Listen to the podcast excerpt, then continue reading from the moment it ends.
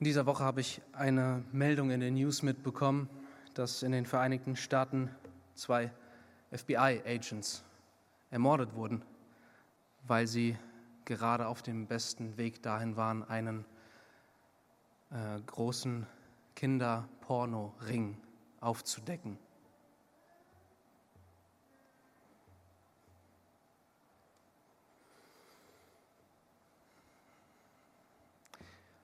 Man kann Dinge lesen, was da passiert und was da mit Kindern gemacht wird. Und allein das zu lesen macht einen krank.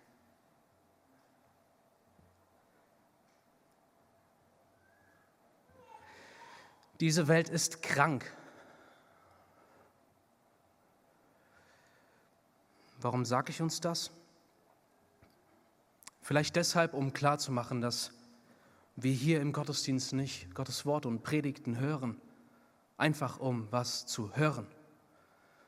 Wir hören es, weil diese Welt Erlösung braucht. Wir hören es, weil jeder einzelne von uns hier, weil du Erlösung brauchst, weil da etwas Böses in uns ist.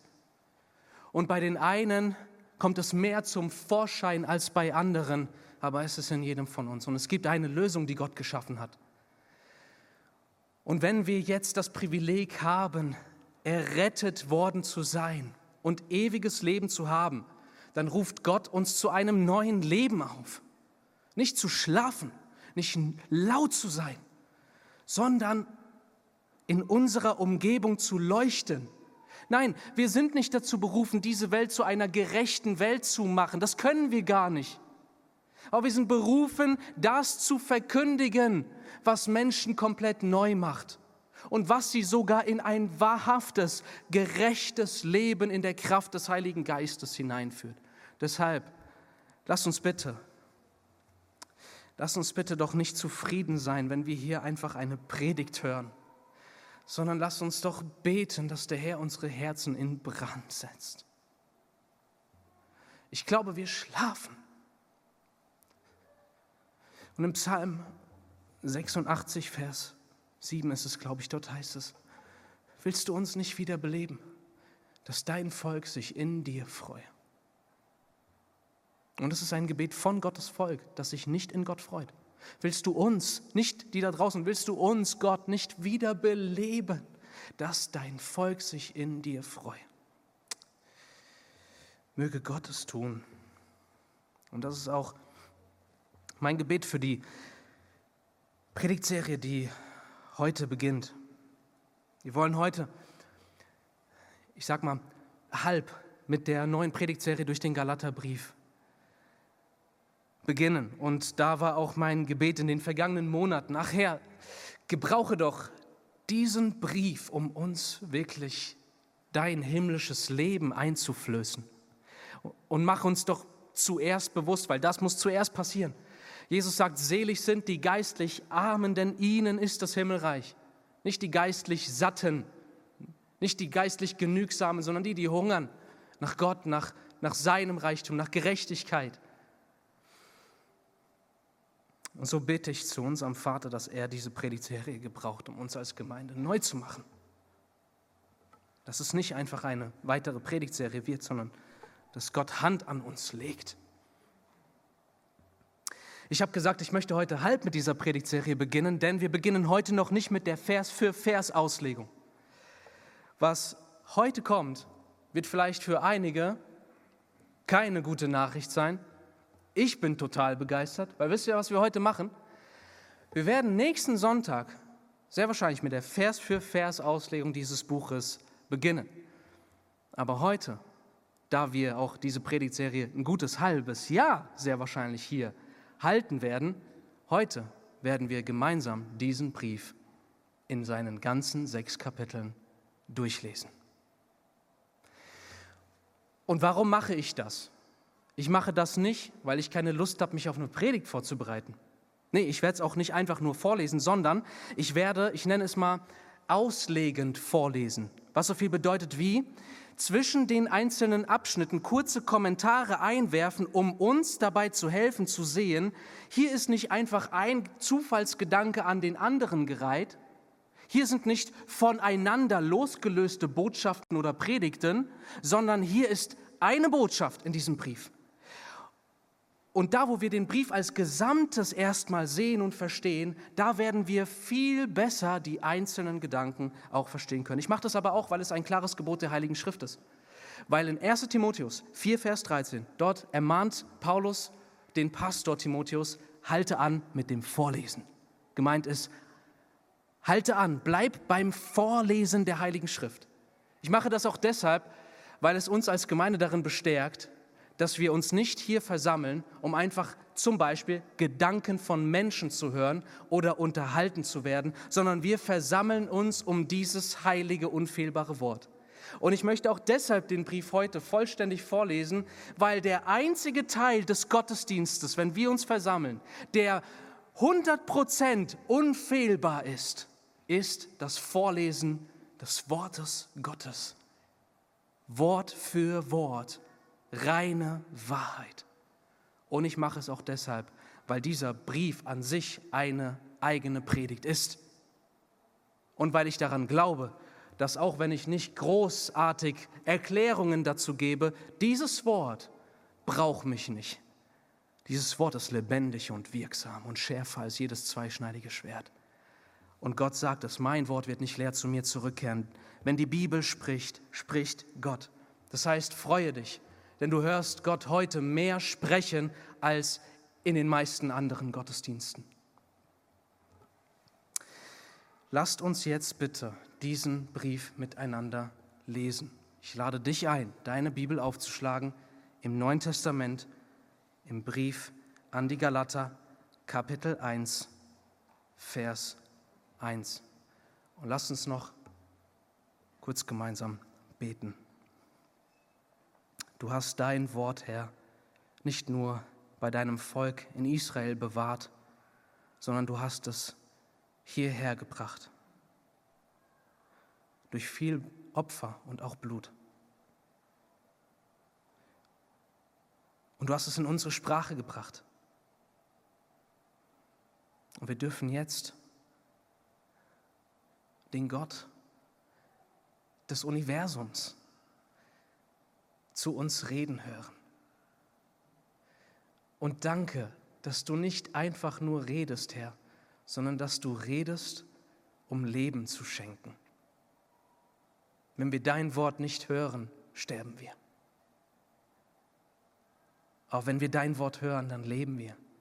Und deshalb will ich jetzt mit all meinen Geschwistern zusammen in einem Geist zu dir rufen und dich bitten, Herr, dass du schenkst,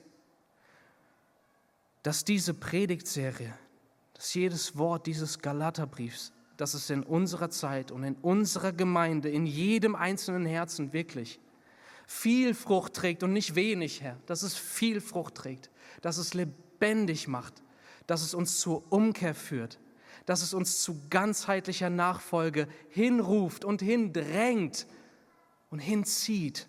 Und zwar nicht in unserer Kraft, sondern in deiner, Herr. Wir wollen uns darauf verlassen, dass du austeilen wirst und dass du dieses Wort für uns zu himmlischer Speise machst, zu echtem Manna. Und dass wir wirklich heute auch erleben, wenn wir jetzt einfach diesen Brief lesen, dass der Mensch eben nicht vom Brot allein lebt, sondern von jedem Wort, das aus deinem Mund kommt. Das wollen wir erwarten, Herr. Darauf wollen wir uns einstimmen. Und so beten wir, sprich, o oh Herr. Sprich, o oh Herr, wir hören zu. Amen. Der Brief an die Galater. Der Brief beginnt damit, uns zu sagen, wer diesen Brief geschrieben hat, aber noch viel wichtiger, mit wessen Autorität, in wessen Auftrag, mit wessen Vollmacht dieser Brief zu uns kommt. Kapitel 1, Vers 1. Paulus, Apostel, nicht von Menschen, noch durch einen Menschen, sondern durch Jesus Christus und Gott, den Vater, der ihn aus den Toten auferweckt hat und alle Brüder, die bei mir sind, an die Gemeinden von Galatien. Der Brief ist nicht nur an eine Gemeinde adressiert, sondern an viele Gemeinden in Galatien. Und bevor Paulus zu seinem eigentlichen Anliegen jetzt kommt, wiederholt er die Botschaft des Evangeliums, die überhaupt dafür gesorgt hat, dass er mit diesen Menschen in Galatien, die ja eigentlich ganz woanders leben als er, so tief verbunden ist. In dieser Botschaft sind wir eins, will er ihnen sagen. Und so wiederholt er, was die gute Botschaft Gottes an die Menschheit ist. Ab Vers, 2, äh, ab Vers 3. Gnade euch und Friede von Gott, dem Vater und unserem Herrn Jesus Christus, der sich selbst, der sich selbst für unsere Sünden gegeben hat, damit er uns herausrette aus der gegenwärtigen bösen Welt, nach dem Willen unseres Gottes und Vaters, dem die Herrlichkeit, dem die Herrlichkeit sei von Ewigkeit zu Ewigkeit. Amen. Und da darf man auch gerne laut Amen sagen, wer das so sieht. Und jetzt kommen wir zum eigentlichen Anliegen dieses Briefes. Jetzt erfahren wir, was der Grund ist, warum Paulus überhaupt diesen Brief geschrieben hat, ab Vers 6. Und ein Kommentar vorher noch. Alle anderen Briefe von Paulus, alle anderen Briefe beginnen mit Lob und Dank. Nicht so dieser Brief. Hier wird es sofort ernst, was uns die Frage stellt, was kann so problematisch sein in diesen Gemeinden, dass Paulus mit so einer Ernsthaftigkeit redet. Lass uns hören, Vers 6. Ich wundere mich, dass ihr euch so schnell von dem, der euch in der Gnade Christi berufen hat, zu einem anderen Evangelium umwendet, das gar kein anderes ist. Nur dass einige unter euch sind, die euch verwirren und das Evangelium des Christus verdrehen wollen. Aber selbst wenn wir oder ein Engel aus dem Himmel euch etwas als Evangelium verkündigte, außer dem, was wir euch verkündigt haben, er sei verflucht. Wie wir bereits gesagt haben, sage ich es jetzt wieder. Wenn jemand euch etwas als Evangelium verkündigt, außer dem, was ihr bereits empfangen habt, er sei verflucht. Was ist das Problem? Es gibt genau ein einziges Problem in diesen Gemeinden. Eins. Das Evangelium, die die Botschaft Gottes, die, die guten Neuigkeiten Gottes, die Botschaft, die uns errettet, wurde nicht abgelehnt von den Galatern, nur verdreht. Und diese Botschaft, wenn sie verdreht wird, sie muss noch nicht mal abgelehnt werden, sie muss nur etwas umgedeutet werden, macht dann anschließend alles kaputt denn es ist nicht länger das Evangelium. Ihr Lieben, das zeigt uns, wenn wir vom Evangelium sprechen, dann sprechen wir von einer Botschaft, die einen klar und von Gott festgelegten Inhalt hat. Was wir den Menschen verkündigen, das, das ist nicht unser Business festzulegen, was der Inhalt ist, sondern hier steht drin, wenn jemand diese Botschaft, die Gott festgelegt hat, verdreht, er ist verflucht. Quasi, Gott wacht über seine frohe Botschaft. Und diese Botschaft ist wichtig, denn wenn sie verloren geht, geht alles kaputt, wie wir in diesem, wie wir in diesem Brief lesen werden. Denn die Botschaft des Evangeliums, lasst euch da bitte nicht täuschen, ist nicht nur die Botschaft, durch die wir einst errettet wurden, für alle die, die errettet sind, was nicht für alle gilt. Es ist nicht nur die Botschaft, die uns errettet hat, sondern es ist auch die Botschaft, auf deren Basis wir jeden Tag unsere Beziehung mit Gott erleben. Das heißt, hier geht es nicht nur um etwas in Vergangenheit, hier geht es um das heutige Leben. Wer das Evangelium nicht mehr klar vor Augen hat, bei dem geht die Beziehung zu Gott kaputt, Stück für Stück. Und das Problem ist, dass, wie Paulus sagt, einige da sind in diesen Gemeinden, die euch verwirren. Da sind Leute, die deuten das ein bisschen anders. Und nicht nur das, das muss ich jetzt als ähm, Auslegungshilfe hier einwerfen, sondern sie haben auch Paulus in Verruf gebracht, indem sie unter anderem Folgendes sagen, Leute, dieser Paulus, der predigt euch eine billige Gnade. Der sagt euch nämlich, dass das Gesetz und die Beschneidung, dass das keine Bedeutung hat, damit ihr wirklich von Gott angenommen seid. Was für ein Unfug. Der macht es euch nur so leicht. Wisst ihr warum? Weil er so auf eure Anerkennung und Beliebtheit aus ist. Er geht den leichten Weg. Wir glauben die ganze Bibel. Wir haben Christus als Messias angenommen, aber wir glauben, dass Gottes Gesetz und so auch die Beschneidung und die Bündnisse Gottes nach wie vor wichtig sind. Solange ihr das nicht macht, seid euch mal nicht zu sicher, dass Gott euch wirklich angenommen hat. Und wir müssen fragen, ist es wirklich so, dass Paulus die Botschaft verwässert? Ist es wirklich so, dass er ein eigenes Evangelium eingebracht hat? Ist es so, dass Paulus auf die Beliebtheit und das Gefallen von Menschen aus ist? Lass uns lesen, ab Vers 10. Paulus selbst greift diese Frage auf. Denn suche ich jetzt Menschen zufriedenzustellen oder Gott? Oder suche ich etwa Menschen zu gefallen? Wenn ich noch Menschen gefallen wollte, so wäre ich nicht der Knecht Christi. Ich tue euch aber kund, Brüder, dass das Evangelium, das von mir verkündigt worden ist, überhaupt nicht menschengemäß ist. Denn ich habe es weder von einem Menschen empfangen noch erlernt, sondern es wurde mir durch Offenbarung von Jesus Christus persönlich zuteil. Denn ihr habt ja auch von meinem ehemaligen Leben im Judentum gehört, dass ich die Gemeinde Gottes über die Maßen verfolgte und sie zerstörte und in dem Judentum zunahm über viele Altersgenossen in meinem Geschlecht, indem ich übermäßig ein Eiferer für meine väterlichen Überlieferungen war. Aber als es Gott, der mich bereits von meiner Mutterleib an abgesondert hatte und durch seine Gnade berufen hat, als es ihm wohlgefiel, seinen Sohn in mir zu offenbaren. Damit ich ihn unter den Nationen verkündigte, ging ich nicht sogleich mit Fleisch und Blut zu Rate und ging auch nicht hinauf nach Jerusalem zu denen, die vor mir Apostel waren, sondern ich ging fort nach Arabien und kehrte wieder nach Damaskus zurück. Darauf, nach drei Jahren, ging ich nach Jerusalem hinauf, um Kephas, das ist Petrus, kennenzulernen und blieb 15 Tage bei ihm. Ich sah aber keinen anderen der Apostel außer Jakobus, den Bruder des Herrn. Jakobus war ein Halbbruder, ein späterer Sohn von Maria. Was ich euch aber schreibe, siehe vor Gott, ich lüge nicht. Darauf kam ich in die Gegenden von Syrien und Zilizien. Ich war aber den Gemeinden von Judäa, die in Christus sind, von Angesicht unbekannt.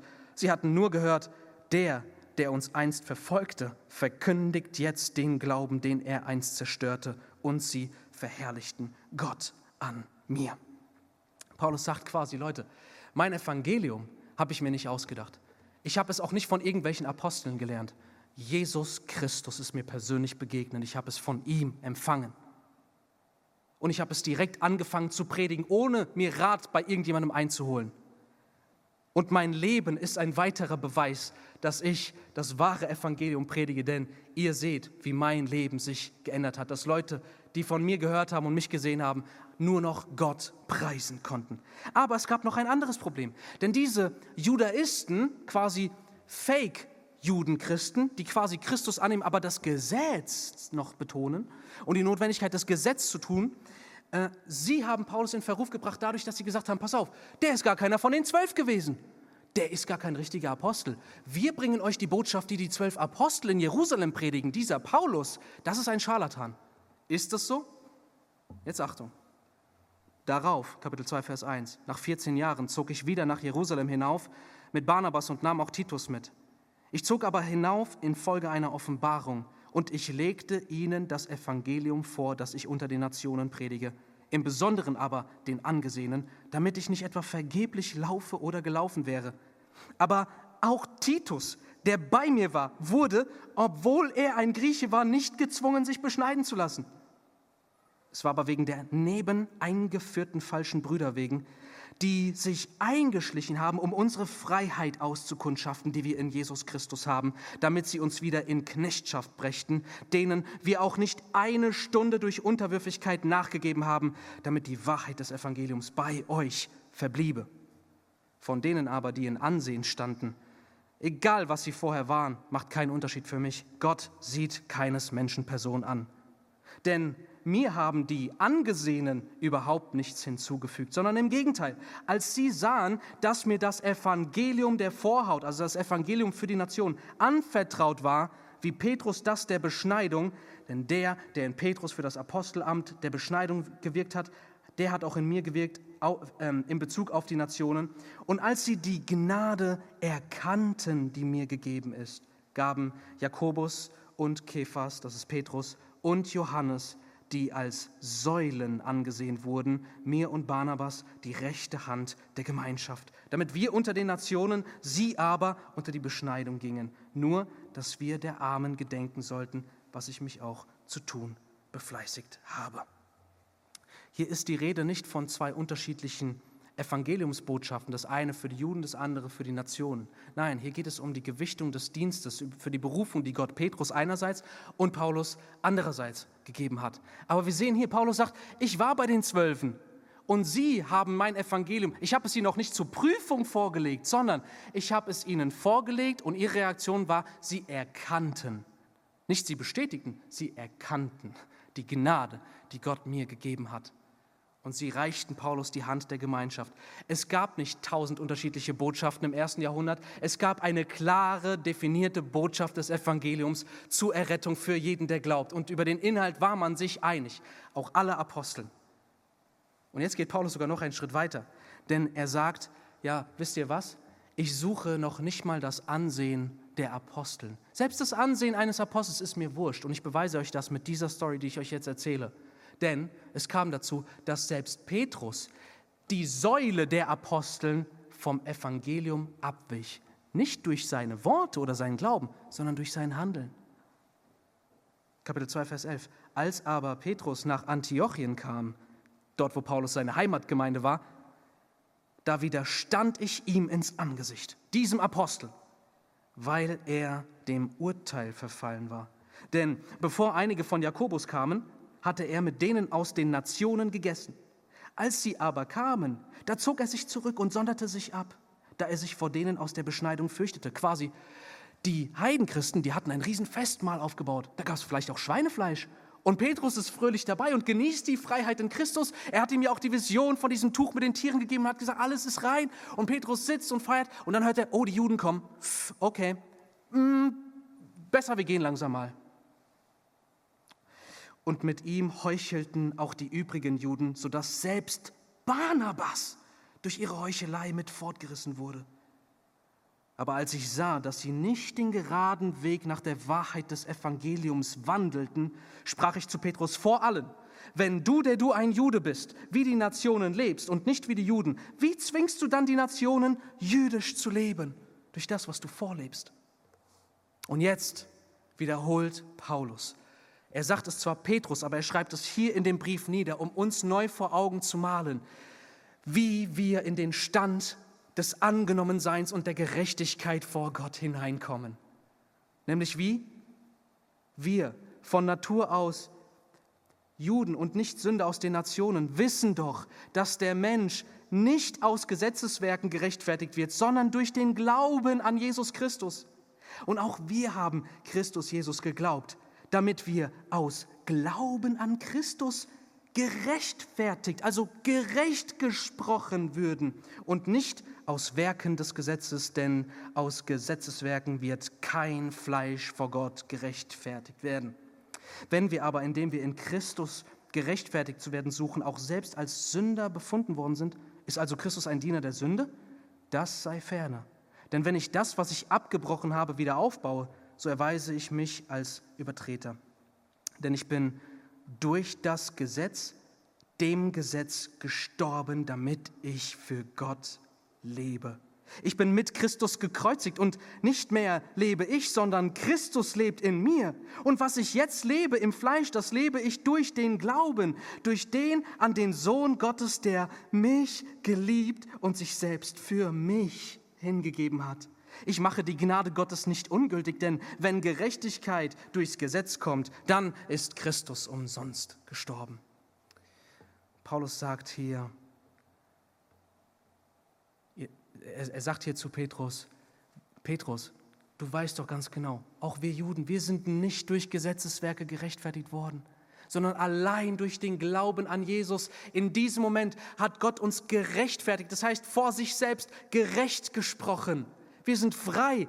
Und er sagt, ich bin jetzt dem Gesetz gestorben, um für Gott zu leben. Denn derjenige, und vielleicht sind einige hier, die das denken, wer denkt, dass er seinen Fokus auf Gesetzeswerke oder Beschneidung oder seine guten Taten oder, oder selbst den Gehorsam legen muss, der lebt für diese Dinge, der lebt gar nicht für Gott, der lebt noch weiter, um gerechtfertigt zu werden, der lebt weiter, um sich, gerechtfert, äh, um sich Gerechtigkeit vor Gott zu erwirken. Aber nein, das Evangelium, das Evangelium heißt, du glaubst an Christus, deine Gerechtigkeit, und er macht dich gerecht. Punkt. Und nun lebst nicht mehr du, sondern Christus lebt in dir. Friede ist gestiftet. Gemeinschaft mit Gott ist erwirkt für Zeit und Ewigkeit.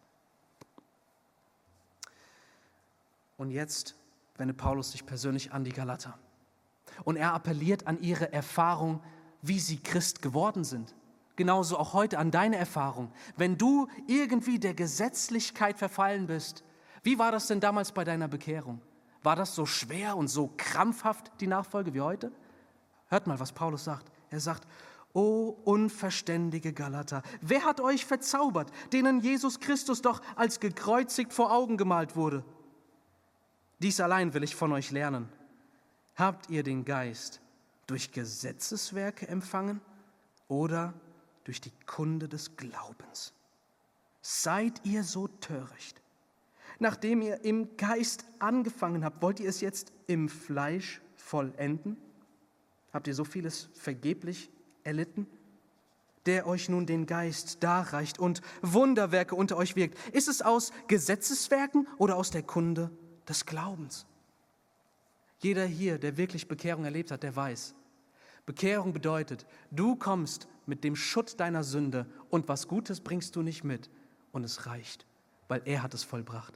Er hat deine Sünden bezahlt und er kommt in dein Herz und Leben hinein, gibt dir seinen Geist und du bist einfach angenommen. Und deshalb liebst du Christus und du willst ihm nachfolgen. So ist es mit dem Glauben. Und Paulus sagt ihnen, Leute, so habt ihr angefangen, so muss es weitergehen.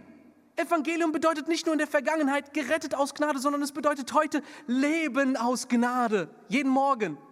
Danke, dass deine Gnade reicht, Herr. Egal, wie ich gestern versagt habe. Ich vertraue auf dich. Und dann kommen diese, diese Judaisten und sagen, dieser Paulus, der, der lehnt das Alte Testament ab. Der behauptet, dass Jesus eh was Neues gelehrt hat und er sagt euch, wenn ihr wirklich Christ sein wollt, dann müsst ihr das Alte Testament ablehnen. Ist es so? Paulus zeigt ihnen jetzt, Moment, ich sage euch, wie es wirklich ist. Diese Judaisten sind diejenigen, die das Alte Testament ablehnen, weil sie es nicht verstehen. Wir Christen sind Christen gerade wegen des Alten Testaments und wir stehen mit beiden Füßen auf Basis des Alten Testaments. Und deshalb geht er jetzt, um die Galater zu überzeugen, geht er ins Alte Testament und sagt, Vers 6, wie Abraham Gott glaubte und es ihm zu Gerechtigkeit gerechnet wurde. Erkennt also, diejenigen, die aus Glauben sind, diese sind Abrahams Söhne. Die Schrift aber, voraussehend, dass Gott die Nationen aus Glauben rechtfertigen würde, verkündigte dem Abraham die frohe Botschaft zuvor, Zitat aus dem Alten Testament, in dir werden gesegnet werden alle Nationen. Also werden die, die aus Glauben sind, mit dem gläubigen Abraham gesegnet. Denn so viele aus Gesetzeswerken sind, die sind unter dem Fluch. Denn es steht geschrieben, Zitat Altes Testament, verflucht ist jeder, der nicht bleibt in allem, was im Buch des Gesetzes geschrieben ist, um es zu tun. Dass aber durch Gesetz niemand vor Gott gerechtfertigt wird, ist offenbar, denn, Zitat Altes Testament, der Gerechte wird aus Glauben leben. Das Gesetz aber ist nicht durch Glauben, sondern, Zitat wiederum, wer diese Dinge getan hat, wird durch sie leben. Christus hat uns losgekauft von dem Fluch des Gesetzes, indem er ein Fluch für uns geworden ist. Denn es steht geschrieben, verflucht ist jeder, der am Holz hängt. Das tat er, damit der Segen Abrahams in Christus Jesus zu den Nationen käme, damit wir die Verheißung Das heißt, das Versprechen Gottes, des Heiligen Geistes empfingen durch den Glauben.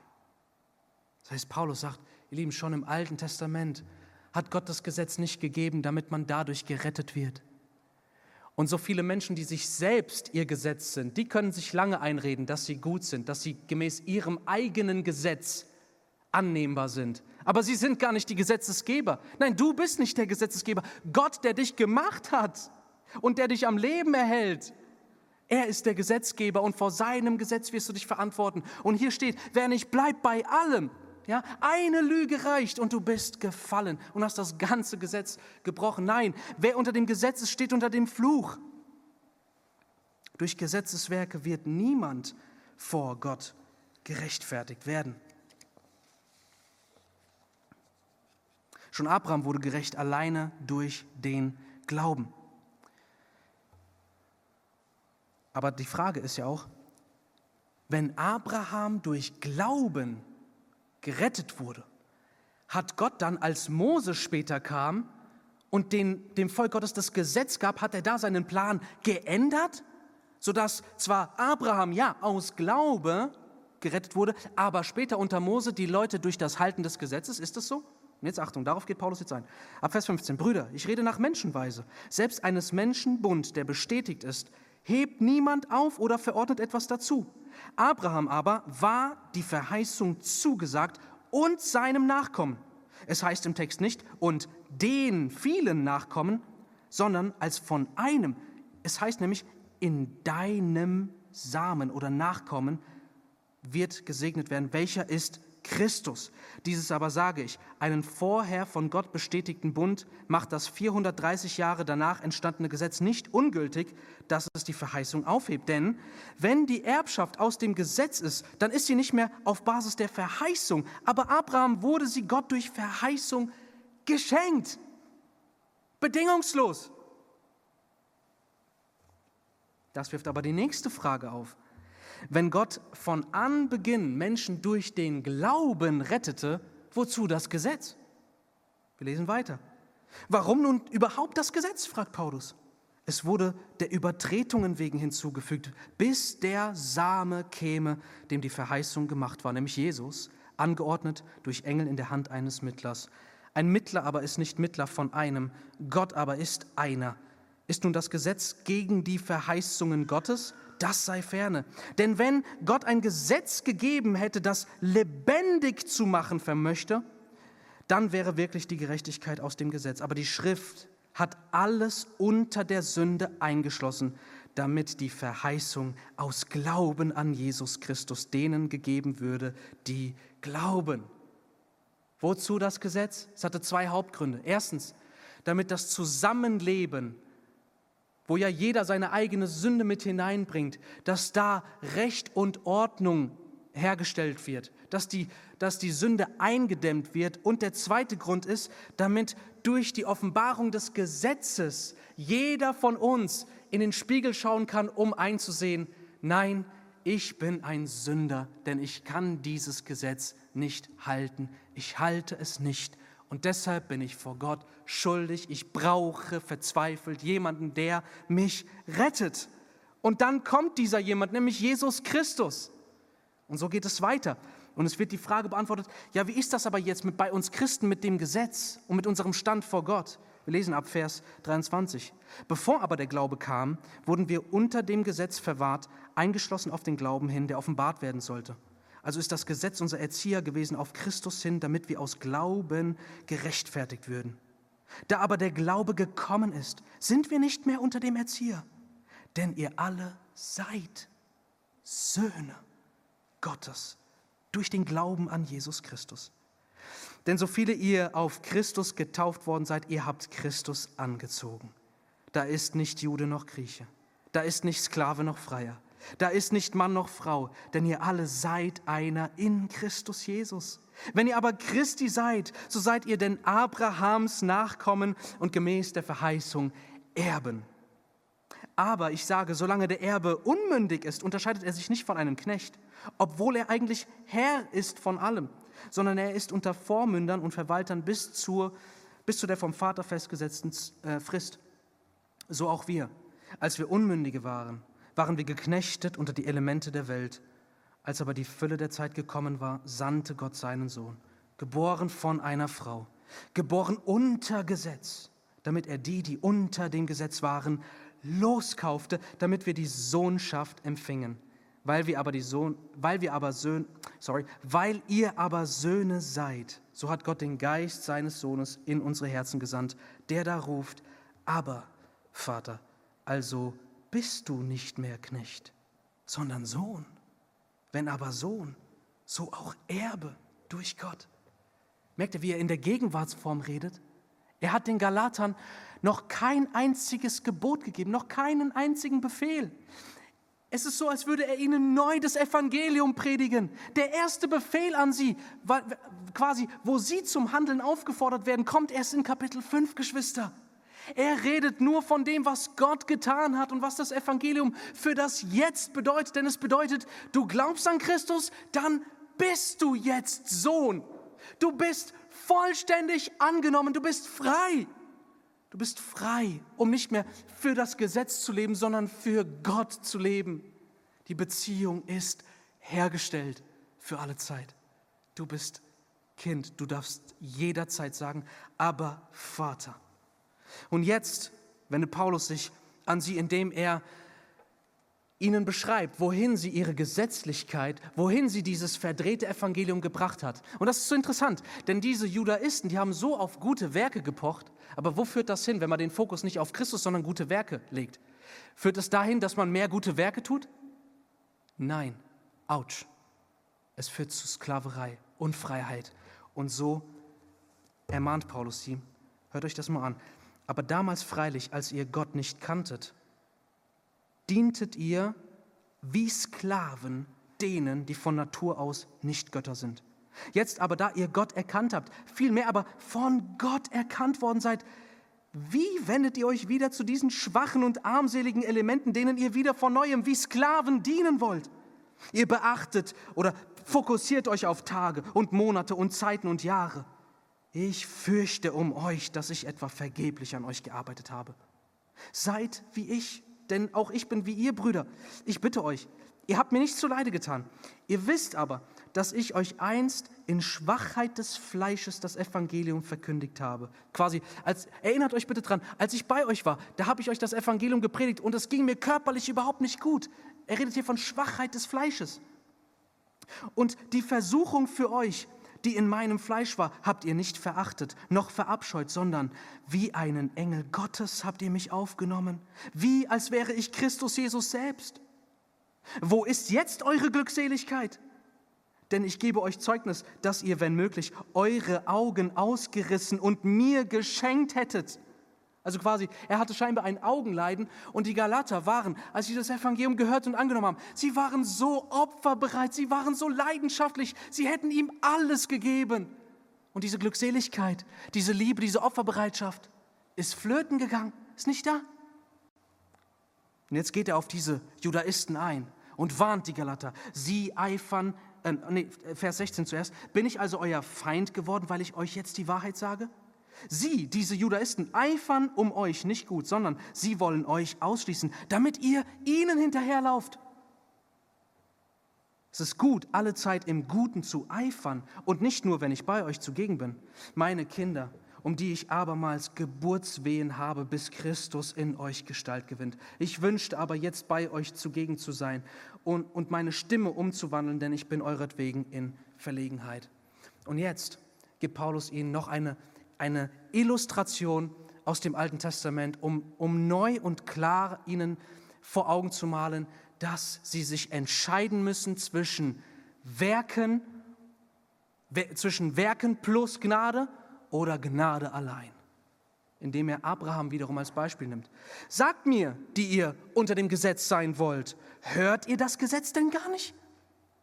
Denn es steht geschrieben, dass Abraham zwei Söhne hatte, einen von der Magd und einen von der Freien. Aber der von der Magd war nach dem Fleisch geboren, der aber von der Freien durch Verheißung, was einen bildlichen Sinn hat.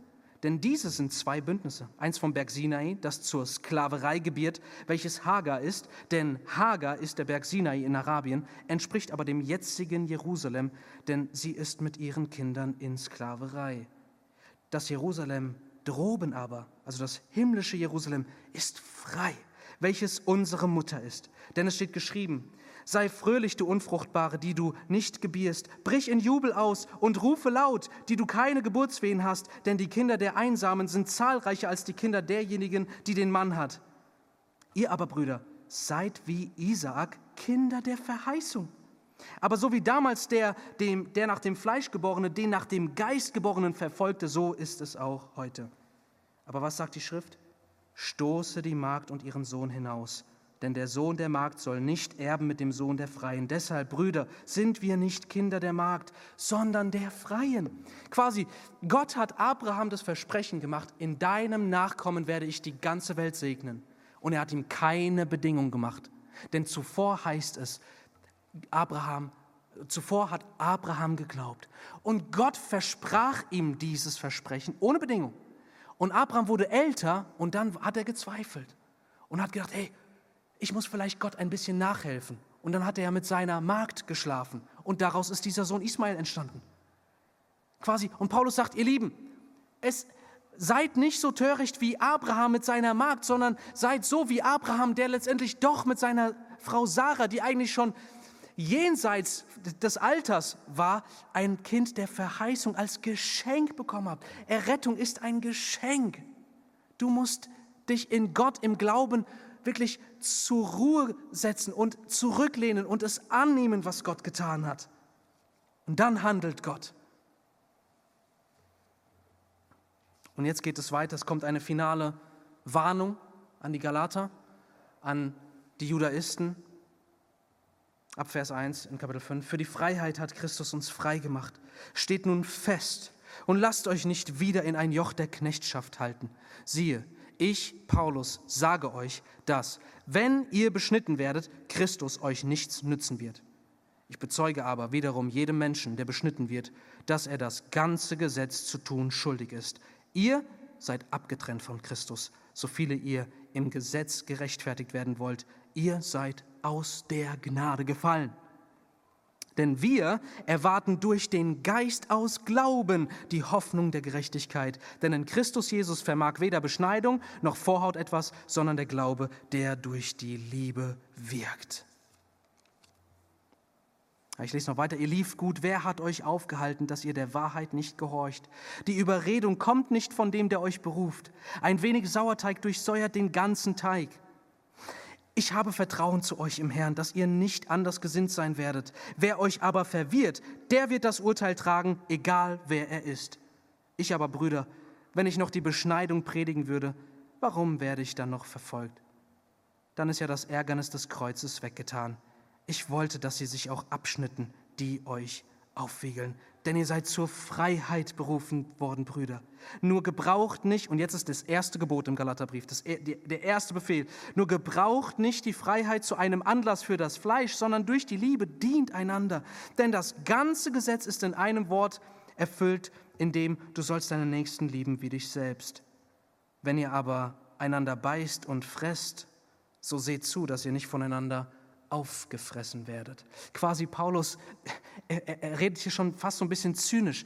Seht ihr denn nicht, dass je mehr ihr euch auf Werke fokussiert, desto mehr geht ihr gegeneinander los? Ihr beißt einander? Ihr zickt, gegen, gegenseitig, äh, ihr zickt euch gegenseitig an? Da ist keine Liebe, da ist keine Glückseligkeit, da ist keine Opferbereitschaft, keine Freude. Leute, die Freiheit müsst ihr neu annehmen, denn aus dieser Freiheit kommt ein neues Leben. Und jetzt ist die Frage, wenn es aber so ist, dass wir nicht mehr unter dem Gesetz sind als Christen, sondern Christus uns losgekauft hat vom Gesetz, ist jetzt die Folge, dass wir aus Gnade gerettet sind für ein Leben der Gesetzlosigkeit? Nein, schon deshalb Schon deshalb nicht, weil Paulus hier sagt, er, er, appelliert jetzt an das Gesetz. Ihr Lieben, das Gesetz ist in einem Satz erfüllt, du sollst deinen Nächsten lieben wie dich selbst. Das ist uns nicht egal. Er sagt vielmehr, Leute, jetzt, da ihr mit Gott versöhnt habt und er den Geist seines Sohnes in eure Herzen gesandt hat, wodurch Jesus Christus selbst jetzt in euch lebt, seid ihr befreit für ein neues Leben in Gerechtigkeit. Und deswegen obwohl wir frei sind von Gesetzeswerken, sind wir befreit für gute Werke. Und dazu kommen wir zum letzten Teil des Briefes, nämlich Paulus sagt, ich sage aber, wandelt im Geist. Quasi lebt aus der Kraft des Geistes und aus der Gemeinschaft mit dem Heiligen Geist, mit Gott selbst, der ja jetzt in euch ist, zu dem ihr Zugang habt und auch zu seiner Kraft. Wandelt im Geist und ihr werdet die Lust des Fleisches nicht vollbringen. Denn das Fleisch begehrt gegen den Geist, der Geist aber gegen das Fleisch, denn diese sind einander entgegengesetzt, damit ihr nicht das tut, was ihr wollt. Wenn ihr aber durch den Geist geleitet werdet, so seid ihr nicht unter Gesetz. Offenbar aber sind die Werke des Fleisches, welche sind Hurerei, Unreinheit, Ausschweifung, Götzendienst, Zauberei, Feindschaft, Streit, Eifersucht, Zorn, Zank, Zwietracht, Sekten, Neid, Totschlag, Trunkenheit, Gelage und dergleichen, von denen ich euch vorhersage, wie ich bereits gesagt habe, dass die, die diese Dinge tun, das Reich Gottes nicht erben werden.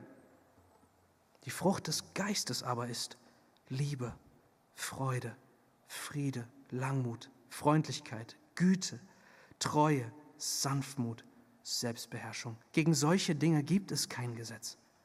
Die aber des Christus sind, haben das Fleisch gekreuzigt, samt den Leidenschaften und den Begierden. Wenn wir nun durch den Geist lebendig geworden sind, so lasst uns auch jetzt durch den Geist leben. Lasst uns nicht voll eitler Ruhmsucht äh, sein, indem wir einander herausfordern, einander beneiden. Paulus sagt, wenn Gott in euer Leben kommt, dann kommt Frucht durch Gottes Wirken in eurem Leben zum Tragen. Da, wo eure Beziehung zu Gott stimmt, da kommen Werke. Wenn ihr im Geist lebt, da kommt seine Frucht in euer Leben. Bedeutet das aber, dass wir als Christen jetzt nicht mehr länger in der Lage sind, zu sündigen oder gar in Sünde zu fallen? Sollten wir jetzt so eine Art geistliches Elite-Denken haben? Jeder, der nicht perfektioniert im Geist zu leben, der ist hier nicht willkommen? Darauf geht Paulus jetzt ein. Brüder, wenn auch ein Mensch von einer Sünde übereilt wurde, so bringt ihr, die ihr Geist geleitet seid, einen solchen wieder zurecht im Geist der Sanftmut, wobei du auch auf dich selbst siehst, dass nicht auch du versucht werdest. Einer trage des anderen Last. Und so erfüllt das Gesetz des Christus. Denn wenn jemand meint, etwas zu sein, da er doch nichts ist, so betrügt er sich selbst. Jeder aber prüfe sein eigenes Werk, und dann wird er an sich selbst allein und nicht an dem anderen den Ruhm haben. Denn jeder wird seine eigene Last tragen. Und obwohl dieser Brief nicht den Schwerpunkt darauf legt, wie jetzt unser neues Leben als Gemeinde auch praktisch aussieht, geht er doch jetzt darauf ein. Wie sieht es aus, wenn wir als Gemeinde wirklich in dieser Atmosphäre des Heiligen Geistes leben?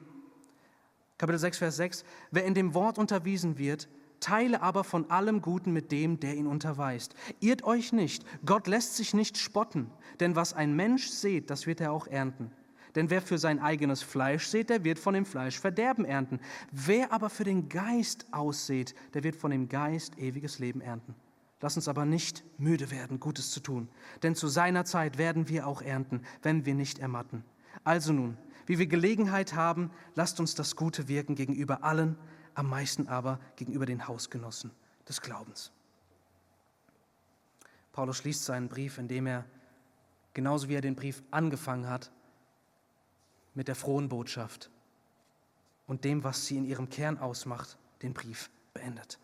Seht, welch einen langen Brief ich euch geschrieben habe mit eigener Hand. So viele im Fleisch gut angesehen sein wollen, die nötigen euch, beschnitten zu werden, nur damit sie nicht um des Kreuzes Christi willen verfolgt werden. Denn auch sie selbst, die beschnitten sind, sie befolgen ja selbst das Gesetz nicht, sondern sie wollen nur, dass ihr beschnitten werdet, damit sie euch eures Fleisches rühmen, quasi, dass sie euch bekehrt haben. Von mir aber sei es fern, mich zu rühmen, als nur des Kreuzes unseres Herrn Jesus Christus, durch den mir die Welt gekreuzigt ist und ich der Welt. Denn weder Beschneidung noch Vorhaut ist etwas, sondern eine neue Schöpfung. Und so viele nach dieser Richtschnur wandeln, Friede über sie und Barmherzigkeit und über das Israel Gottes. Fortan mache mir niemand mehr Mühe, denn ich trage die Mahlzeichen des Herrn Jesus an meinem Leib. Die Gnade unseres Herrn Jesus Christus sei mit eurem Geist, Brüder. Amen. Paulus sagt hier quasi, Leute, ich trage die Mahlzeichen unseres Herrn auf meinem Rücken. Ich mache mir hier nichts leid. Gerade wegen der Gnade werde ich verfolgt. Weil der Mensch, wenn er auf diesem Planeten geboren ist, ist er drauf gepocht, sich selbst zu erlösen, selbst seines Glückes und Schicksals Schmied zu sein. Doch das, e, das Evangelium sagt dir, nein, du kannst nicht, du bist verloren. Christus kam, um dich zu retten. 100% er, 0% du, alleine durch den Glauben. Und da, wo du das annimmst, da wirst du durch ihn eine neue Schöpfung. Sein Geist kommt, er macht neu. Und so ist das Gebet, dass wir neu eintauchen in das Evangelium der Gnade Gottes, was uns zu einem neuen Leben führt, in der Freiheit. Bist du eine neue Schöpfung geworden, wie es hier heißt? Bist du vielleicht Gefahr gelaufen, dein Angenommensein aufgrund deiner Werke anzuzweifeln? Willst du dir heute neu zusprechen lassen durch dieses Wort, indem du dir die Frage stellst, glaube ich an den Herrn Jesus Christus? Und wenn du sagen kannst, ja, dann möchte ich dir zusprechen, so bist du nun, Tochter, so bist du jetzt Sohn und darfst rufen, aber Vater.